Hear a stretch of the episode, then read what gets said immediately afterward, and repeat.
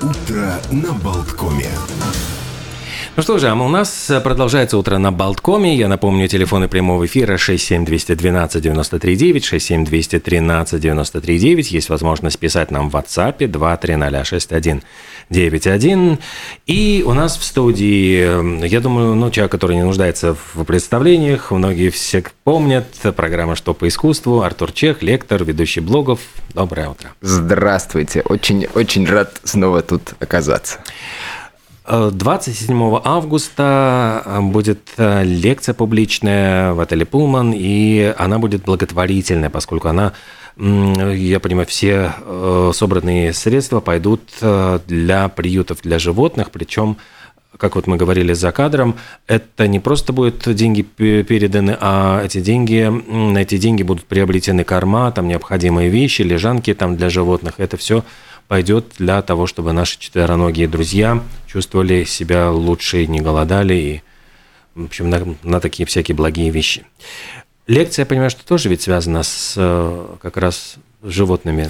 Да, а, в прошлом году я вот, так как я большой сам любитель животных, у меня три кота и собака, вот, меня это вдохновило на то, чтобы собрать лекцию, посвященную вообще животным в искусстве. То есть это такой ликбез, достаточно подробный о том, как появлялись животные, зачем они появлялись в произведениях различного искусства, там от живописи до архитектуры в том числе. Там обсуждается их сложное символическое значение, потому что чем глубже в историю, тем более сложно они перед нами предстают. И даже когда я вел программу на радио Болтком, я записал один выпуск, который был посвящен как раз кошкам Кошку, Древнего да. Египта, их сложной философии, всех сложных смыслов и так далее. Ну и да, это все подробно рассказывает от Древнего Египта плюс-минус до сегодняшнего дня и просто разъясняет, почему наши братья меньше вообще появляются, зачем они нужны и насколько они богаты в целом смыслами. А, обязательно же будет какой-то иллюстративный материал. Ой, да, у меня в последнее время лекции стали вот прям такие, что примеров хоть отбавляй, чтобы и такой, и с такой стороны посмотреть, и с такой. Ну и обязательно, конечно, я все это пытался все проводить э, параллели с современностью. Очень много пересекающихся будет моментов, ну, грубо говоря, о том, как связана пещерная живопись и принты с лицами животных на футболках. Ну, то есть из такого. Да, потому что это все, а, как оказалось, работает до сих пор плюс-минус по одним и тем же правилам. То есть это все до сих пор так и существует. А если, например, художники, скульпторы, которые сами были большими любителями животных, у которых было много домашних питомцев? Если говорить про классику, а, это довольно, ну, то есть если говорить про глубокую классику, да, там до начала нового времени, это довольно сложно так думать, потому что животные нужно не нужно забывать, что они к ним относились вообще по-другому. Есть нужно понимать, что плюс-минус до нового времени животное ну, не более чем символический продукт. То есть это скорее что-то, что существует, потому что оно что-то обозначает, нежели потому что я его люблю, я за ним ухаживаю, он там лучший мой друг, там человек и все такое. Но если говорить уже про новое время, да, начиная плюс-минус 19-го вот особенно столетия, да, животные стали неотъемлемой частью, как э, ну, не знаю, любой парижский художник вот э, модерна, да, то он будет обязательно с какой-нибудь кошечкой или собачкой. Тот же Климт, э, у которого вся мастерская была забита кошками, да, и впоследствии почти все культурные люди, но я вот недавно тоже пересматривал э, богемскую рапсодию, тот же Фредди Меркури, да, mm-hmm. то есть это наглядный пример, как это плюс-минус у людей искусства уже в 20 веке происходило. Почти все они с животными как-то или иначе живут. Ну да, потому что э, до, наверное, нового времени животные несли скорее такую прагматическую функцию. Кошки ловили мышей, собаки там нужны были для охоты.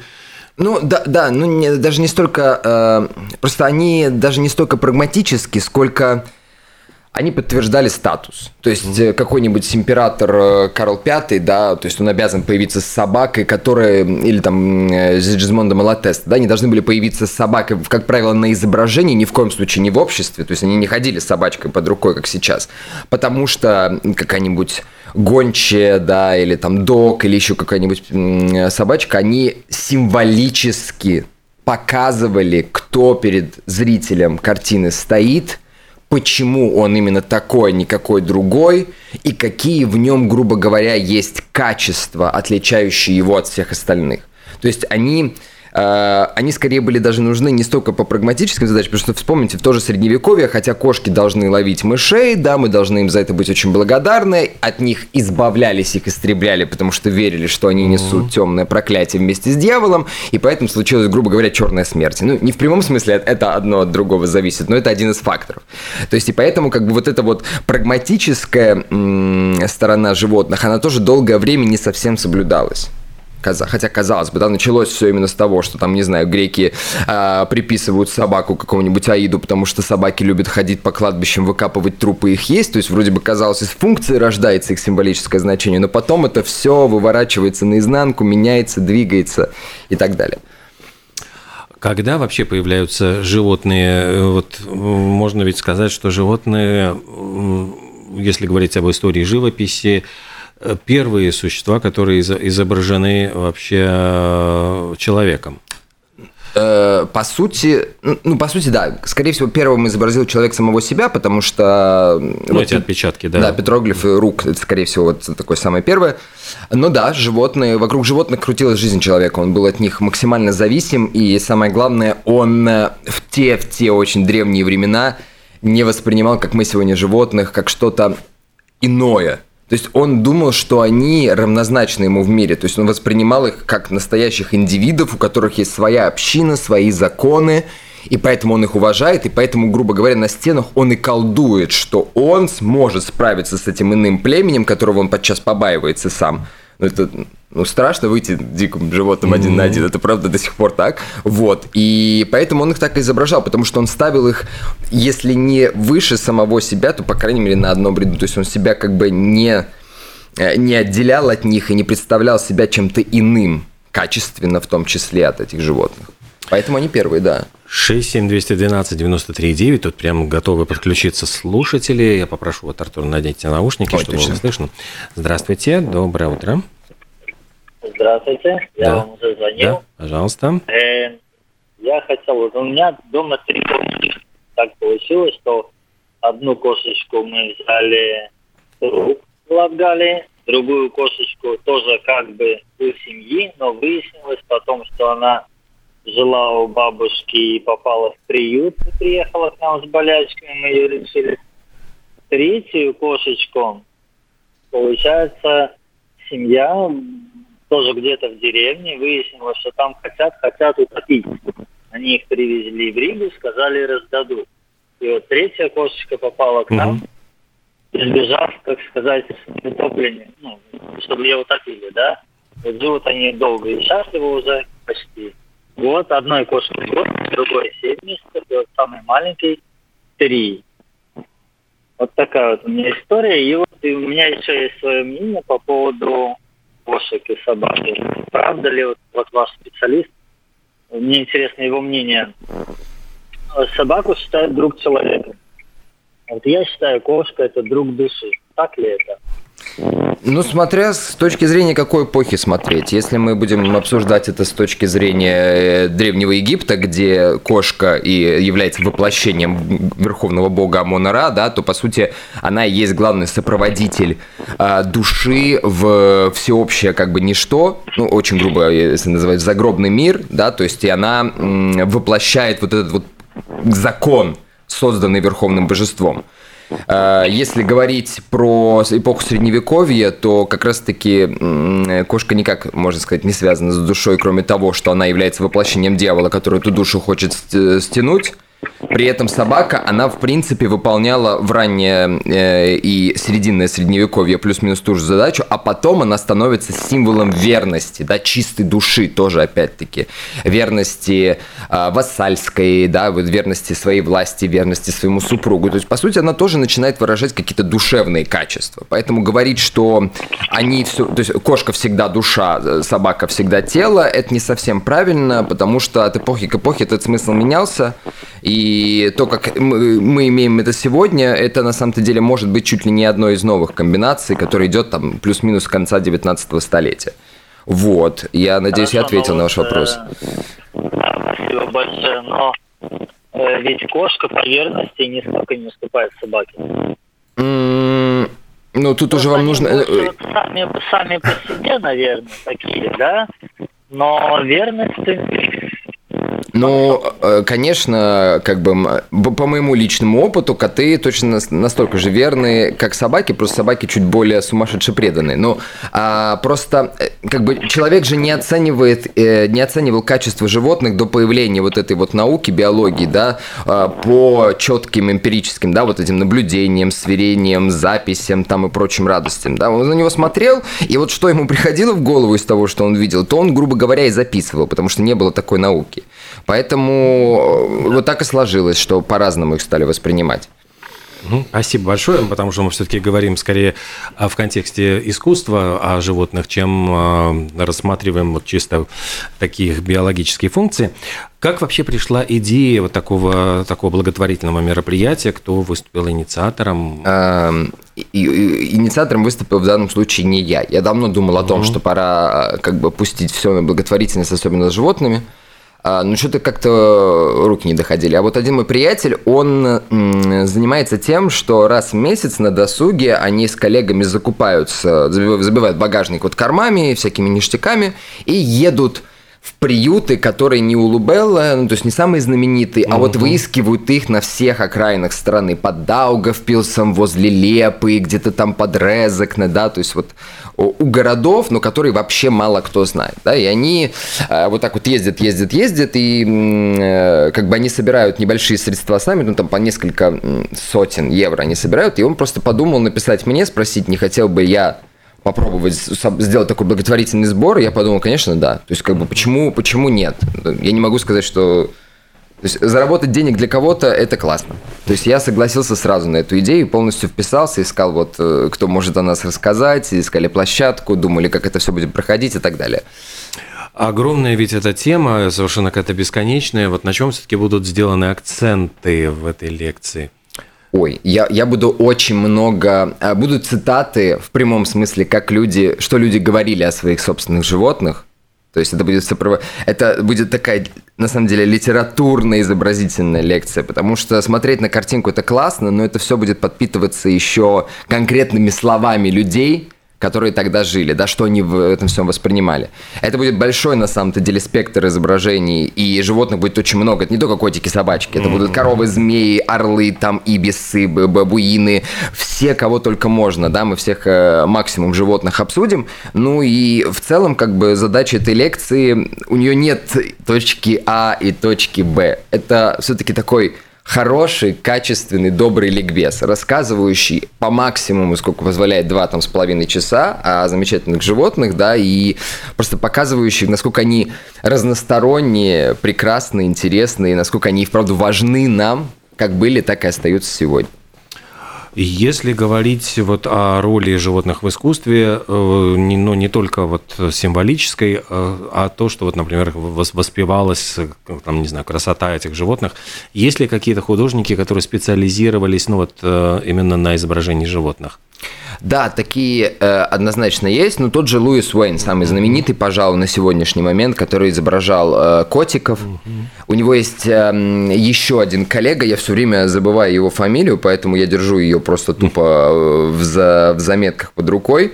Э, очень классный тоже персонаж, который занимался э, фотографией. То есть, если Луис Уэйн занимался там живописью, он делал такие вот сейчас я найду этого персонажа, а, делал такие потрясающие фотографии, где животные наряжены во всякие разные миленькие платьица, они там вместе пьют чаечек, обнимаются, спасают людей в виде пожарных. А, ш- так, черт, я потерял эту а, э, штуку. Вот. сейчас я скажу, нет, пожалуйста, дайте мне это сделать. Гарри Уотерс Фирс, да, замечательный Ага. совершенно фотограф. Это все произошло в начале 20 века. А, ну вот прям, если честно, я вот прям а, сейчас не вспомню вот тех, кто прям только на животных и специализировался. Да, не вспомню я прям современный. В основном это современные художники, потому что раньше же на животных так не циклили, чтобы только их рисовать. Ну, Не, конечно, да, Тот же самый эм, с Рубинсом работал, э, тот же самый, господи, почему у меня вылезла с утра его фамилия, Э, э, фламандский художник, эм, который создавал сцены охоты, И работал вместе с Рубинсом. Простите, я, у меня вылетела да, из головы да, его да. фамилия. Снайдерс. Да, да господи, да, точно. Я, я, у меня тоже вот как-то... 9 утра не самое время для вспоминания быстрого фамилии. Да, вот, то есть э, даже там на самом-то деле, хотя он пишет эти сцены охоты, э, там не совсем животные. Все-таки это опять речь о таком властном достаточно полотне, потому что тогда в Нидерландах искусство очень сильно отличалось от голландцев, да, ну там тоже очень много анималистов, кстати, было, вот, да, голландцы, в принципе, наверное, одни из первых, вот, и о них мы тоже будем говорить подробно. Что касается вот э, самого этого развития темы животных, вот в какой момент действительно они стали появляться на полотнах, вот если мы говорим о классической живописи, ну, которая начинается там с эпохи Возрождения, э, и скорее, ну, вот рассчитана на какое-то вот восприятие людьми э, самыми, со самых, ну, не высшего сословия, а самых, самых простых. Вы имеете в виду, когда... Ну, я не знаю, росписи в церкви, например, какие-то э, фрески, которые рассчитаны на такое публичное, то есть если мы говорим про картины, да, это вот для личной коллекции, может быть, там вот для какой-то вот э, наслаждения вот э, лично, а вот если мы говорим про э, доступные публично, вот как э, росписи, фрески церковные. Ну, на самом-то деле нам нужно вспоминать, допустим, какие-нибудь анти... Э, фризы на античных храмах, тот же угу. Афинский Акрополь, угу. где есть это шествие, где всегда на одном из фронтонов в любом классическом древнегреческом храме есть кентавромахия, когда битва Лапифов с кентаврами, да, э, и по большому счету это был один из самых распространенных сюжетов, который появлялся перед глазами людей. И если говорить про вот такую доступность, демократичность в этом плане, то я бы скорее сказал, что греки, ну что, сцены с дельфинами, да, как какой-нибудь Дионис плавает mm-hmm. э, вместе с дельфинами. Есть просто как бы то животное, которое изображено на той или иной посудине, оно из, ну,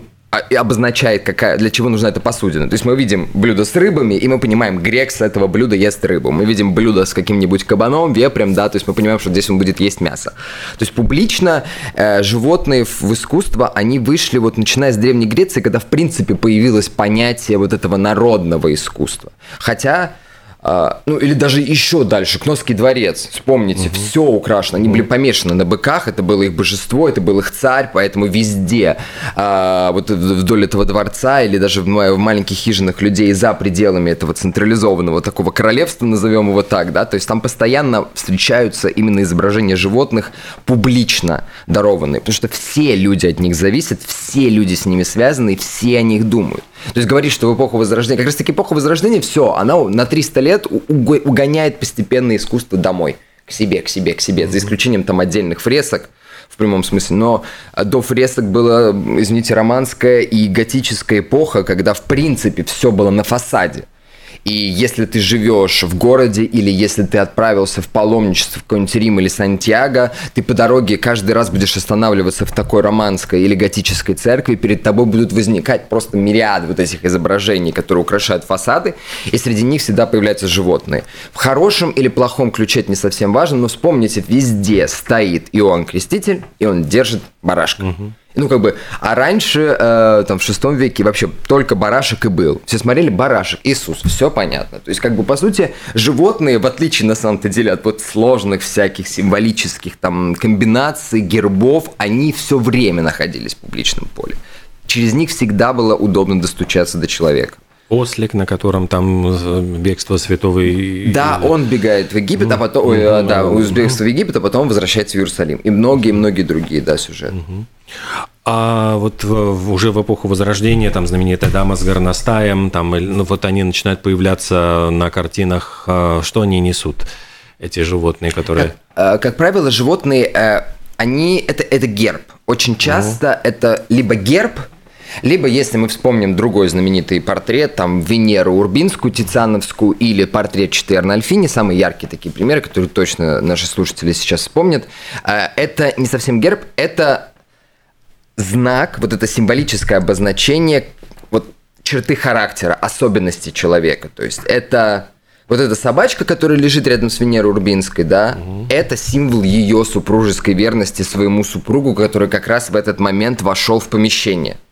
Это все дальше. То есть, как мы это понимаем? Да? Историки искусства это понимают не просто потому, что кто-то это 400 лет назад описал, а потому что мы смотрим на антураж, мы видим, она голая, у нее прическа невесты, сзади сундуки, которых э, хранились э, эти самые э, свадебные подарки, mm-hmm. э, приданное так называемое, да, э, очень роскошная вилла, да, собачка, Тициан очень тонкий психолог, собачка не двигается, то есть мы понимаем, что тот человек, на которого она смотрит внутри картины, который только что вошел в помещение, это кто-то собачки знакомый, а кто может быть знаком, кроме владельца? То есть получается, что собачка не встает, не вспрыгивает и не орет, потому что заходит ее владелец, которого запах она знает, и все это у нас складывается в картинку, что она обозначает супружескую верность.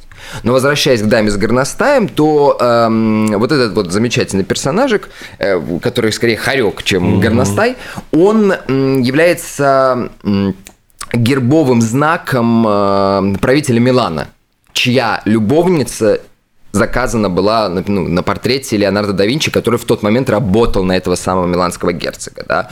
А, и он вступил как раз, как считается, в, тот, в то время он вступил в орден горностая. Горностай был символом храбрости, чистоты, мощи, да, и вот он вступил в этот самый орден и взял его себе как гербовое изображение. И она, держа его возле своего сердца, символизирует тем самым, что ее сердце принадлежит человеку, который несет на себе знак горностая. То есть, э, господи, опять вылетело у меня это имя замечательное. Я сейчас его по ходу дела вспомню. Э, Миланский. Э, Людовика Морро. Вот. То есть она вот его держит у себя возле сердца, потому что она принадлежит ему сердцем. То есть это либо герб вот опять-таки, я просто сейчас был времени, да, и я угу. потрясающе влюбился, наконец, когда увидел вживую Темпе Малатестиана, который построил Сиджизмондо Малатеста. Там есть замечательная фреска Пьера Дел Франческо, где он сидит на коленях перед своим покровительным святым Сигизмундом, да, ну, Сиджизмондо, то есть его имя, это вот его ангел, святой Сигизмунд. Он от него получает регалии на власть, да, за ним там вид Римени, э, все дела, и рядом с ним сидит две, гончие, серая и белая точнее, ну, можно сказать, черное и белое. Да, и одна символизирует верность правителю, а другая символизирует настойчивость. Вот это вот то, что я приняв власть, продолжу ее исторически вперед. То есть я правитель, который чуть ли не самим богом да, посажен, чтобы править над этим небольшим участком земли, называющимся Римени.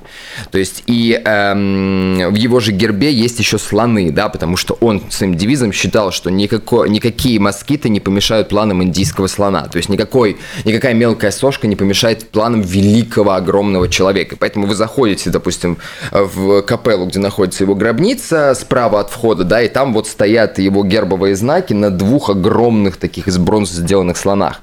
И эти слоны, они как бы вот гербово отсылают нас к тому человеку, который здесь похоронен. То есть они символически обозначают вот эту вот неповторимую личность, появившуюся в эпоху гуманизма. Но вариантов море, всегда по-разному.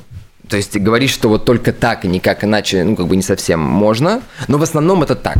Ну, откуда эта трактовка берется? Ведь она действительно нигде не записана. А, не, почему? Она записана в античности, она записана, она во многом берется еще в эпоху Возрождения, очень много апеллирует к Средневековью. Кажется, что они типа порвали, да, все, мы больше не такие, мы реалистически рисуем, но на самом-то деле все те же самые традиция, веры, а, символические обозначения, они все растут из Средневековья, которые в свою очередь растут из арабских переводов античности и того, что от античности осталось на протяжении Средневековья. То есть это уже получится такая куча мала.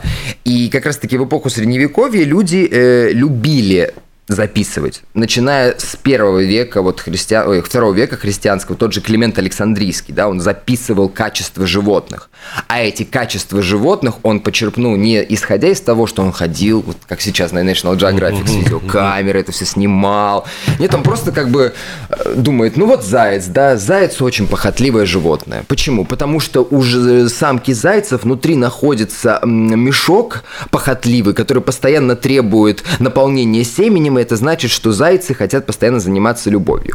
А откуда он это взял? Он это взял из описания какого-нибудь Аристотеля, который тоже дел, пытался сделать такой зоологический, не знаю, ну не, не словарь, ну просто справочник, да, какое кто есть животное, хотя его наблюдения, они не эмпирические, не научны с сегодняшней точки зрения. И то есть вот так вот из поколения в поколение вот эта вот немножко превратная э, история проходила. Плюс э, нужно, не нужно забывать, что в Библии сказано, что животные были дарованы Адаму, которых он назвал как человек в услужение. Соответственно, вот эта вот вся тысячелетняя история, она напихивала в этих животных различных символических качеств, которые им дал якобы Адам, первый человек, для того, чтобы животные стали теми знаками, дающими нам понимание о том, что хочет сказать нам Бог. То есть любое животное, то есть писались бестиарии, так называемые, например, в 12 веке различными учеными. А, Абердинский самый популярный, наверное, вот э, английский бестиарий, да, где вот изображение этих животных, идет их короткое описание, да, например, бобер, он отгрызает себе, э, точнее, э, за бобром охотятся охотники, потому что в его яичках находятся лечебные средства для лечения всех болезней. Поэтому, если бобер видит, что за ним бежит охотник, он отгрызает себе свои яички и оставляет их охотнику, чтобы остаться в безопасности. Ну, то есть, э, как они это придумали, я не совсем понимаю, но у этого все, это не просто тупая история, с которой все такие анекдот, а в том смысле, что то, что бобер отгрызает себе яички, так и ты должен отрезать от себя все самое там сокровенное удовольствие, то есть должен отрезать от себя похоть, должен отрезать от себя жадность, да, для того, чтобы ты смог войти в Царствие Небесное. То есть у всего есть вот эти вот самые параллели. Иисус – это одновременно и агнец, и бычок, и э, лев – который победит Василиска, там, Аспида и многих-многих других страшных тварей. Да? То есть это такая огромная, долгая комбинация вот этих вот библейских мотивов с античными представлениями, и которые постоянно дополняются из поколения в поколение в зависимости от того, какие животные узнаются. Да? Потому что э, люди, которые живут в X веке, которые не путешествуют туда, в Китай, да, они не знают, какие там есть животные. А люди 16 века, которые уже пишут настоящие трактаты туда путешествуют, они уже знают, и поэтому это все начинает начинает наслаиваться одно на другое, и разрастаются вот эти символические обозначения. В свое время были невероятно популярны, там в, ходили по интернету изображения из средневековых манускриптов, когда действительно по описаниям, то есть вот э, пытались изображать слонов, ну, таких вот э, редкие животные, которые изображались крайне комично, но просто вот их никогда не видели, эти художники, э, но тем не менее пытались иллюстрировать, поскольку, ну, очевидно, нужна, была нужда.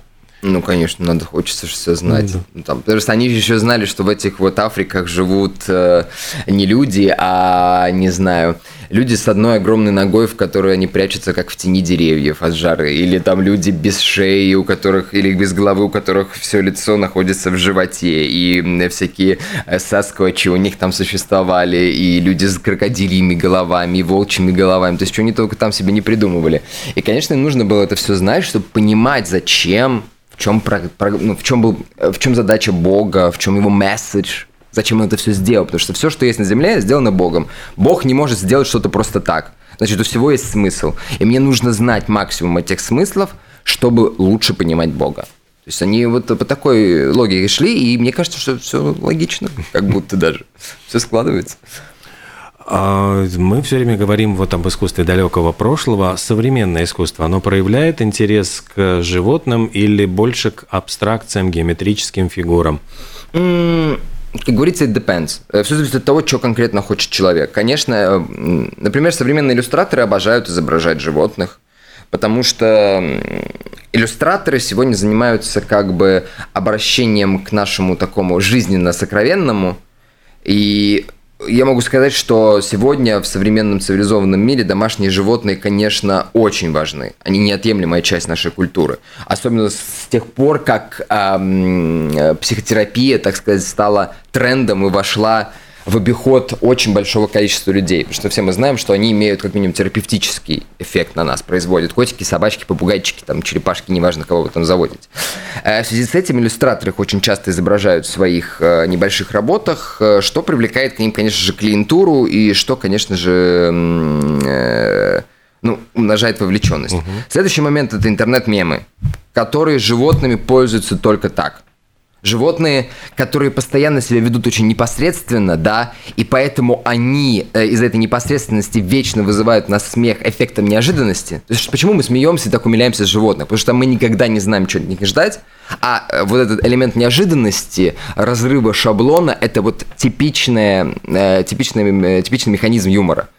Поэтому, а я считаю, интернет-мемы, собственно, об этом тоже читал недавно лекцию, одним из главных видов искусства 21 века, они, конечно, тоже очень много пихают животных.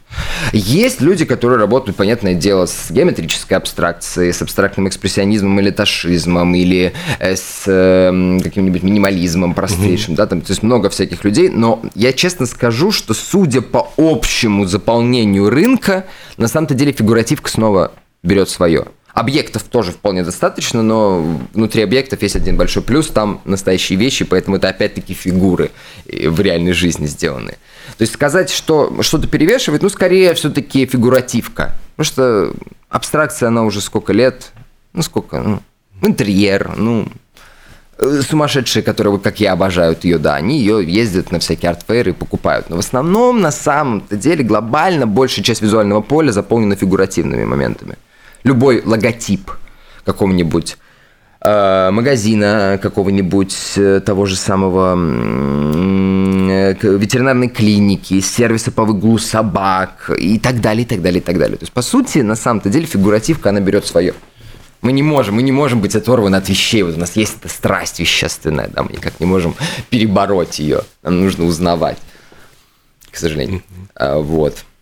Фантастические звери, вот э, фантази... фантастические всякие твари, а какую роль они играют в искусстве? И вот если сразу мы думаем о средневековье, но вот, может быть, сюрреалисты, которые тоже пытались там скрещивать различных животных.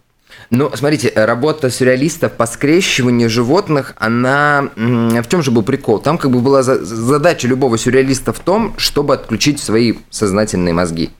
И живопись, она не более чем практика. То есть на самом-то деле вот мы восхваляем там Хуана Миро или там Сальвадора Дали или еще кого-нибудь, да, а, Андре Массона какого-нибудь, но мы должны понимать, что вот то, что они делают с живописной точки зрения, это десятое дело. То есть основные практики сюрреалистов, они были именно жизненные. Они хотели притворить в жизнь мир, которым властвует бессознательное. И создание гибридов, подобно тому, как это делалось, опять-таки, в Средневековье, дрелleri, так, э, так называемые, да, то есть попытка соединить несоединяемое, попытка разобрать сознательный мир на мельчайшие кусочки и заставить его работать вот в этом бессознательном бесконечном месиве, все разрушающим и соединяющим. Там, конечно, они были максимально востребованы, и они не несут никакой смысл, кроме как смотрите, вот мое бессознательное. То есть там не надо, э, в отличие от средневековья, не нужно, видя единорога, думать, что этот единорог символизирует, что там, не знаю, он ищет девственницу, да, или наоборот, это Христос пришедший, или еще что-нибудь в этом духе. Это вот такой вот всплеск, да. Скорее тут нужно, вот животный смысл нужно искать, если мы вспоминаем какие-нибудь э, практики более поздние, да, э, не знаю, каких-нибудь... Вот Йозеф Бойс, который сидел с мертвым зайцем, да, обмазанный золотом в Кубе, я объяснял ему там современное искусство. Скорее там нужно искать какое-то символическое обозначение, хотя его тоже толком-то и, и нет. И скорее сегодня в животных нужно искать э, декоративную игру, нужно искать эффект какой-то неожиданности, да, что если человек или ну, если в произведении появляется животное, то оно скорее как, типа, то есть игра такая. То есть я, я, я могу себе это позволить да, кто-то может вставить в это смысл, потому что знает и хочет, кто-то может не делать этого, а кто-то это делает, хотя и не знает и не хочет, потому что он создает такое искусство, которое у нас вызывает воображение, ассоциации с символическим искусством прошлого. То есть он не виноват в этом, он просто продукт своей культуры. И вот сегодня это очень depends. Ну, прям вот каждый раз нужно отдельно все это обсуждать, насколько это вот символически заряжено. Потому что сегодня искусство, у него есть замечательное качество, оно никому ничего не должно оно просто происходит, и тебе либо нравится, либо не нравится. То есть и это либо ну, как бы современно, революционно, интересно, глубоко, либо просто как бы просто вот сделал человек. И захотел, например, его продать. Или это типа, простейший там заказ. То есть тут скорее каждый раз приходится говорить сначала. В этом проблема и большой плюс современного искусства. Артур Чех, лектор и ведущий блогов. И я напомню, что 27 августа лекция, посвященная животным в искусстве. Все средства, от которых пойдут приютам животных. И все это будет в гостинице Пулман в Риге 27 августа в 17.00. Угу. И также будет доступна онлайн-трансляция для любого желающего с доступом к записи на 30 дней, да, там чуть поэтому дешевле билет, то есть к ней тоже можно 27 августа в 17.00 по латвийскому времени присоединиться или потом посмотреть в записи. Да. Вот. Что вообще происходит э, вот в вашей жизни сейчас? Э, лекции какие-то, я помню, что были же идеи создания гидов по ведущим музеям мира, Ой, да. но много чего. А сейчас э, я был в отпуске впервые, и сейчас у меня, вот я завтра вылетаю на экскурсии в Лондон, потом лечу с экскурсиями во Флоренцию и в Берлин, ну и да, с сентября, с конца сентября пойдут очные лекции онлайн-курс э, запускаю в конце сентября. Ну и параллельно выходит сейчас, мы доготавливаем прям уже последние детали, вносит монтажер, и придет YouTube наконец-то крупноформатный. Ура, ура! А, да. Это будут большие лекции? Это или... будут где-то минут на 30, э, минут на 30 будут такие видео, авторские видеовыпуски, да, посвященные различным темам. Вот первую тему, которую мы готовим, посвящены пенисам в истории изобразительного искусства. Мужским половым органам в истории изобразительного искусства. Ну вот и такое экспериментальное всякое угу. будет про портреты, про отдельных личностей. То есть это будет такой прям ух, Wake up, ребята. То есть это немножко такое удлинение формата, насколько это э, ну, комфортно, то есть э, после долгих лет, когда приходилось работать там буквально в ТикТоке в таких самых коротких форматах.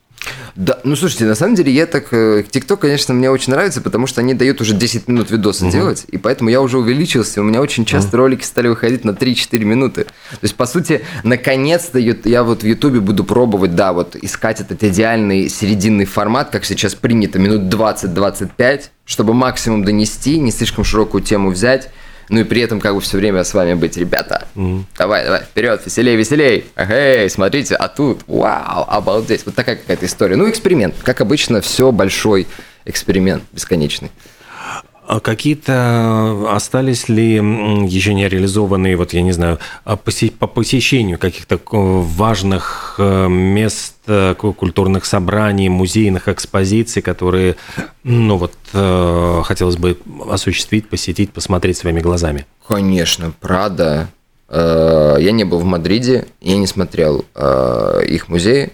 Я там не был, я не был, эм, я не объездил э, паломнические пути в Сантьяго все. Вот mm. для меня это большая галочка. А вот из Франции до Сантьяго проехать все эти главные четыре паломнических путя ну, конечно же, я еще не побывал в Неаполе, в чем я очень разочарован, и я не был в американских музеях, и я до сих пор не посетил какой-нибудь музей Помпиду в Париже. То есть, если говорить про художественные коллекции, то помимо просто памятников, которые разбросаны по миру, есть куча еще музеев, которые я не успел заскочить. Ну, я думаю, что в ближайшие пять лет это все изменится. Что значит вот лично побывать где-то, поскольку есть же огромное количество альбомов, есть э, в интернете великолепные там ну, возможности виртуального посещения музея, увидеть в самых деталях а, любую картину? Э, в целом никакого. Я, я на самом деле как человек, который э, дает онлайн, допустим, в том числе угу. лекции, да, нужно понимать, что репродукции сегодня дают просто потрясающее качество все можно найти, главное научиться это формулировать, как с э, искусственным интеллектом. А, но есть некоторые объекты, вот из моего недавнего опыта, да, допустим, вот есть Сан-Виталий в Равенне. Он с виду, ну, не кажется таким внушительным, особенно если ты понимаешь, что Юстиниан его бахнул примерно тогда же, когда и Софию Константинопольскую, которая просто mm-hmm. своими масштабами тебя просто, ну, убивает на месте, когда ты видишь просто издалека эти огромные там купола и так далее. А но когда ты заходишь вовнутрь Сан-Витали, во-первых, видишь э, раздолбанные старые мозаики, которые заменились живописью 18 столетия. Когда ты видишь вот эту вот центральную апсиду, и когда ты видишь э, этот октагон изнутри, который снаружи очень такой бедненький, из кирпича, казалось бы, сделанный, но внутри вот эти облицованные различными мраморами высоченные столбы, этот приглушенный свет и сияние очень тонко с цветовой точки зрения собранных мозаик, ты понимаешь, что они там чувствовали. Ну, вот для меня был вот реально Галы Плацидии в Равенне, то есть это немножко опять поменяло мое отношение к обязательному самостоятельному посещению, потому что вот это вот маленькое очень э, противоречивая такая церквушка в форме латинского креста. Ты когда заходишь туда, там так темно. То есть ты смотришь репродукции, нужен свет, чтобы ты понял, что там изображено. Но когда ты заходишь, видишь эти голубо-зелено-белые мозаики, и ты понимаешь, что ты раньше, вот тогда в пятом веке был один там, а не с кучей туристов, которых за пять минут выгоняют побыстрее-быстрее. И то есть ты сидишь и молишься своему святому, перед тобой возникают эти четыре Евангелия на мозаике. И вообще, то есть такого, ну, то есть э, ты такое не увидишь на каждом шагу, как мы сегодня избалованы информацией, да, то есть у нас любой стенд рекламный, да, он лучше оформлен, чем, не знаю, историческое здание, не отреставрированное, да, то есть мы перегружены информацией, тогда этого нет, и это сделано для одного тебя, вот, хотя Гайлы Плациди самой там не было, и вот ты заходишь вовнутрь, там темно, горит свечи, это все переливается и блестит, и ты молишься, еще это все отдает эхом, и ты понимаешь, Бог есть ты не можешь не верить в Бога вот тогда при виде этого в пятом веке. И то есть вот просто лично туда зайти даже на пять минут, это очень помогает осознать, почему они так сильно в это верили. Но это отдельные случаи, ну, как бы не все обязательно. Если говорить про картины, вообще считаю, что лучше их смотреть, особенно про Босха, да, какого-нибудь. Mm-hmm. Ну, все, кто вот такие огромные штуки писал, да, монументальные там триптихи или фрески, их лучше смотреть, конечно, в репродукции, чтобы все нормально разглядеть, а то приходишь в музей, все под стеклом, тебя отгоняют, там мешают. Ужас. Какой музей э, наиболее, ну, скажем, дружелюбен для посещения вот любителей искусства? Я всем рекомендую ехать в Вену. Э, Леопольд, Альбертина, Кунстхисторишес, обе Альбертины, да, э, они Бельведер обязательно. Причем о, Нижний Бельведер все почему-то пропускают. Никто не спускается в Нижний Бельведер. Да, все посмотрели за 15 минут Клинта за 20 евро и забыли про Нижний Бельведер. Очень зря. Они делают катастрофически современные, хорошие, добротные выставки. У них прекрасные каталоги написаны. Они очень вовлекают зрителя. Ты можешь ходить через эти экспонаты, особенно если мы говорим про современное искусство. Они как-то ломают вот это вот классическое понимание. У Kunsthistorisches а вот во время пандемии был потрясающий проект, когда они сдружились с другими музеями и проводили параллели между своими шедеврами, типа взятыми там из одной эпохи или наоборот из столь разных эпох, что просто поражаешься от этого сходства, как говорил Жан-Юбер Мартен, да, что в искусстве нет линейности, есть только вот эта хаотичность, периодически пересекающаяся. И вот венские музеи, они супер friendly, они супер открыты, они супер ждут гостей, и они очень хорошо для этого работают. Сами читают лекции, ведут Инстаграм. Вот супер friendly. Еще, конечно, очень friendly с точки зрения, ну, точнее, очень комфортно делает э, посещение музея комфортным. Это музей Ван Гога в Амстердаме. Супер современный, низкий поклон. То есть тебе не надо, тебе не нужен никакой гид, никакой тур, потому что ты заходишь на сайт Ван Гога, там все оцифровано. Каждый инвентарный номер у тебя прям перед лицом, чтобы ты мог легко найти все объяснено, абсолютно все. Они э, делают огромное количество публикаций. И выставки они делают тоже шикарные, которые могут быть с Ван Гогом не связаны. Например, когда я был э, осенью, там была выставка э, Климт и то, как на него повлиял, в том числе Ван Гог. И там это было потрясающе, потому что я когда изучал Климта, я очень плотно занимался всеми... Он же искусствовед, по сути, он дизайнер изначально. И его искусство – это ловкая комбинация всего того, что он выучил. Где-то мозаику подтырил, где-то mm. Египет, где-то еще что-то, да?